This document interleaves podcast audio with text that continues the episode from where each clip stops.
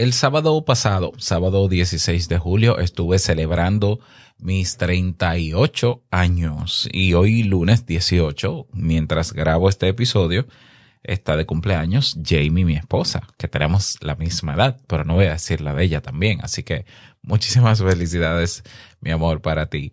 Y bueno, eh, uno siempre, uno cuando cumple años, eh, siempre reflexiona sobre cómo ha sido su vida. Eh, yo puedo concluir que he vivido 38 buenos años, o sea, he vivido mucho y he vivido bien. Entonces, así pensando, ¿no? Estuve pensando en, en qué decir un, un episodio como este, donde, claro que no voy a hablar necesariamente de, tantas cosas sobre mí, pero siempre es bueno hacer una pausa dentro de los temas que trabajamos en este podcast para hablar un poco también de eh, algunas reflexiones que he hecho sobre mi vida, pero que no solo tienen que ver conmigo, sino que también tienen que ver con los demás. Y tiene que ver con el hecho de, o tiene que ver con los emprendimientos que he tenido he llegado a la conclusión de que cuando, cuanto más te dicen que algo es difícil o que algo es imposible o que eso nadie lo hace o que eso no, eso no es así, eso no funciona así o que eso es contraproducente, más me doy cuenta de que la gente no sabe lo que dice cuando te dice esas cosas, ¿ya? Entonces, este ha sido el año, yo creo, en donde más personas me han dicho, no hagas eso, eso es contraproducente, eso nadie lo está haciendo. Y, algo dentro de mí, aunque no es algo, no es eh, intuición, ¿no? Porque yo trato de evaluar todo de manera bastante fría. Algo dentro de mí me dice de que ah, no le haga caso. Y ha pasado con el giro que he dado con mis emprendimientos, con Kaizen, desde finales del año pasado que pasó de ser un, una, una academia de membresía a una academia de ventas únicas de cursos. Eh, cuando todo el mundo estaba hablando de que eh, los negocios de membresía eran mejores, porque no sé qué, no sé cuánto, yo dije, bueno, pero yo tengo la convicción de que si cada quien adquiere el curso que quiere, cuando quiere y como quiere, y que tenga el acceso de por vida a él, creo que es mejor. Y así lo estudié y confirmé que otros lo estaban haciendo, que no era mucho tampoco, y decidí hacerlo y hasta ahora ha ido bien. Pasó también con el controversial o la controversial decisión de tener este podcast eh, de pago, ¿no? Que todavía hay gente que, que parece que tenía mucho tiempo que no nos escuchabas, no nos escuchaba, perdón, y ha decidido volver a hacerlo y se ha encontrado con la noticia de que para escucharlo hay que suscribirse con un monto mensual. Eh, y bueno, ante esa decisión, antes de hacerlo, la mayoría de la gente a la que le dije, no que le consulté, sino que le dije sobre la decisión, estaba escéptica, ¿no? Y, y me decían, no, pero es que los podcasts no son de pago, Robert. O sea, los podcasts son un recurso gratuito eh, tú te suscribes a cualquier podcast en cualquier plataforma. ¿Cómo es posible que tú vas a tener un podcast como ese que ha llegado a tanta gente, que ha ayudado a tanta gente? ¿Lo vas a cerrar? Eso es inconcebible, eso es contraproducente. Pero yo sabía que era posible seguir haciendo mi podcast, quizás ya no para 10.000 personas, 5.000 personas, 45.000 suscriptores que de hecho tiene este podcast en abierto eh, yo tenía la convicción de que aunque fuese un grupo reducido de personas los que se suscribieran al podcast, este podcast, y este podcast iba a seguir. Y ya tenía la referencia de otras, de otros podcasts. Que sí, que es cierto que la mayoría de los podcasts que existen en el mundo son gratuitos, son abiertos, 100% abiertos, no se paga por escucharlo. Pero es una paradoja de que la mayoría de los podcasts que hay en el mundo, exactamente el 80% de ellos, en todo el mundo y en todos los idiomas, están abandonados. Y claro, tiene todo el sentido del mundo que esté abandonado. ¿Cómo puede subsistir algo que no se puede sostener? Algo que no se puede sustentar. No tiene lo, eso sí que no tiene lógica. Eso sí que es contraproducente. Por tanto, ya mi podcast o mis podcasts siempre han estado, cuando estuvieron libres o, gratuitos, siempre estuvieron dentro de la minoría de los podcasts que a pesar de no tener un sustento externo permanente, se mantenían. Claro, lo mantenía yo con mis recursos. O con las compras que se hacían en Kaizen. O con las membresías de Kaizen. Pero cuando decido eh, cerrarlo, paso a ser, ya este podcast pasa a estar en una minoría dentro de la minoría. Pero, repito, ya yo sabía que habían podcasts que lo podían hacer y yo decía, ¿y por qué yo no? Yo estaba seguro y sigo estando seguro de que cuando tú le agregas valor a la gente y le pones un precio justo, porque yo no quiero ni hacerme rico con esto, ni abusar cobrando un dinero, por más que yo crea que esto lo vale, eh, porque a mí de verdad me interesa que la gente se suscriba y lo aproveche. Entonces, ha pasado, señores, tenemos más de 30 personas en la comunidad inscritas. Cada semana se están inscribiendo un promedio de 5 personas nuevas. Es lento, es cierto, yo no tengo prisa.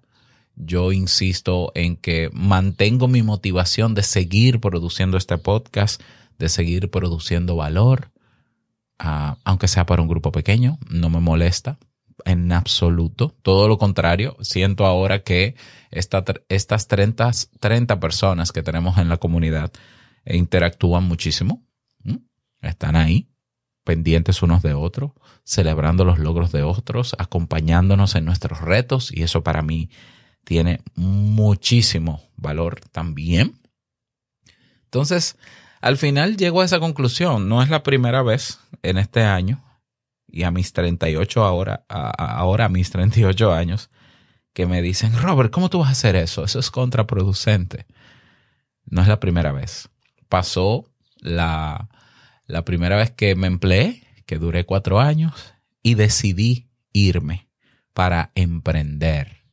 Me dijeron exactamente lo mismo. No, la cosa está difícil no hay empleos, no es fácil conseguir un empleo, Robert, quédate, la cosa no está fácil. Y me lo, está, me lo dijeron gente que tienen mucha experiencia y, que, y que sí, que yo debía escucharlo, es verdad. Pero pasó, me fui, yo tenía el convencimiento, yo había hecho la evaluación y había, había confirmado de que si había gente emprendiendo, yo quería ser una de ellas.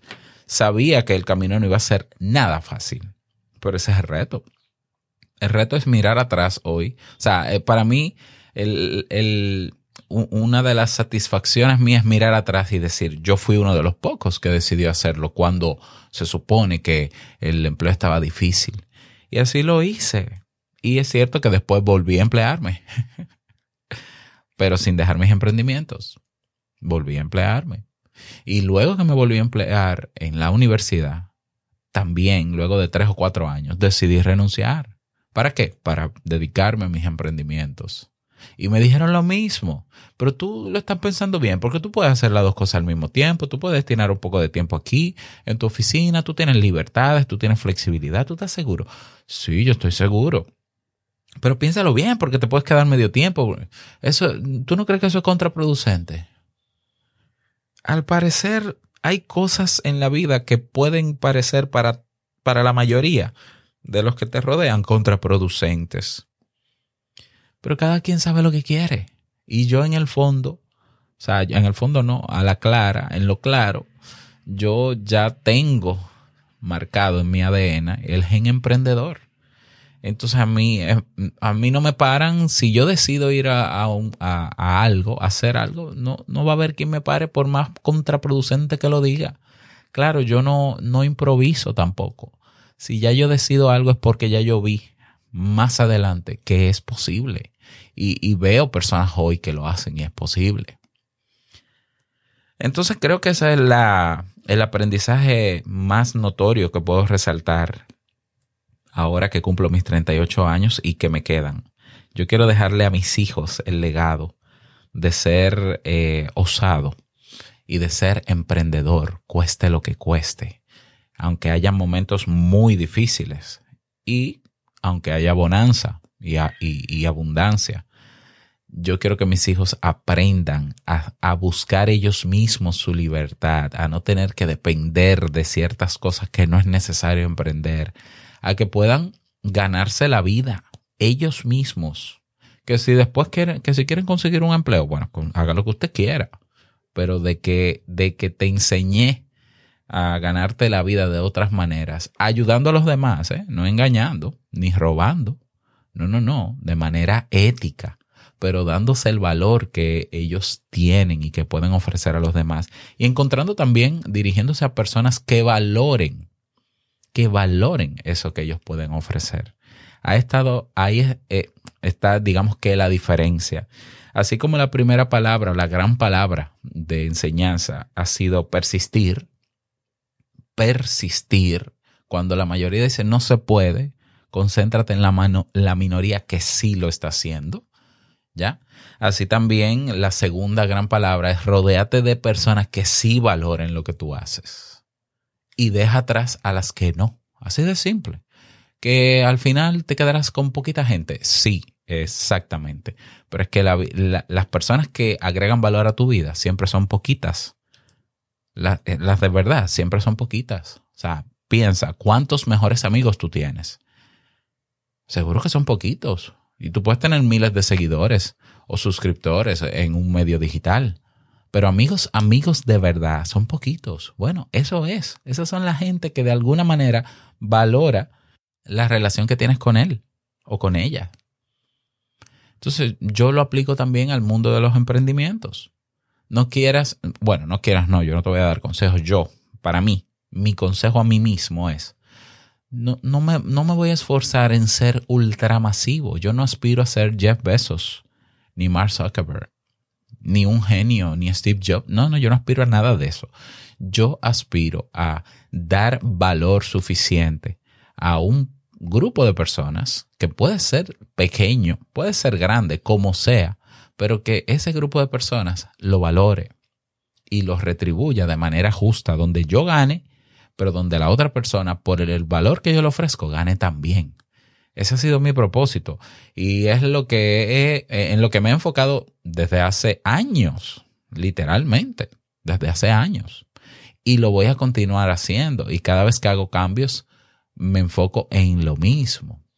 Y es cierto que en este año muchas menos personas escuchan este podcast, pero quienes lo escuchan lo están valorando en su justa dimensión, no solamente con un me gusta, no solamente con un gracias me ayudó mucho, también retribuyendo para que esto siga siendo sostenible económicamente. Un churro y un café al mes es lo que cuesta escuchar este podcast. Un churro y un café al mes. En otros países sería una tostada y un café al mes junto, uno solo al mes. Hay personas que lo ven inconcebible. ¿Cómo va a ser? Eh, pero se gastan más de ahí en otros disparates que los respeto. ¿eh? En cosas absurdas. Se comen el café y el churro todos los días. Pero se supone que si este podcast te aporta valor, es el precio que tiene, la suscripción que tiene, es, es nada. Porque se supone que te aporta valor. Entonces, es nada. Pero bueno, no me voy a meter para allá adentro. Eh, esas son las cosas que he aprendido durante este tiempo y esa es la reflexión que hago para este, esta época de cumpleaños. Eh, me gustaría invitarte, si no lo has hecho, si estás escuchando este episodio en abierto, porque este episodio no lo voy a, lo voy a colocar completo, tanto en el feed abierto, porque tenemos dos, dos direcciones del podcast. Tenemos un feed abierto, un feed quiere decir eh, una URL abierta donde tú escuchas los avances de los episodios si no estás suscritos. Y si suscrito, perdón, es que se me van las S.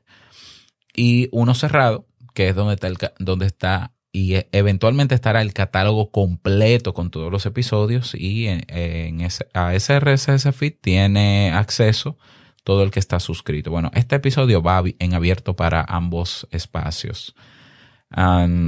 si no te has apuntado, te invito a un café estás a tiempo, claro. Tenemos un precio bastante bajo que quizás en los próximos meses suba, eh, pero creo que es una oportunidad para seguir disfrutando del cafecito que a ti te gusta, que por eso se supone que lo escuchas y que te aporta valor. Y es una manera también de devolver valor para que tu podcast se mantenga. Quiero saludar, mandar un abrazo a la comunidad de la tribu, la tribu Tuke.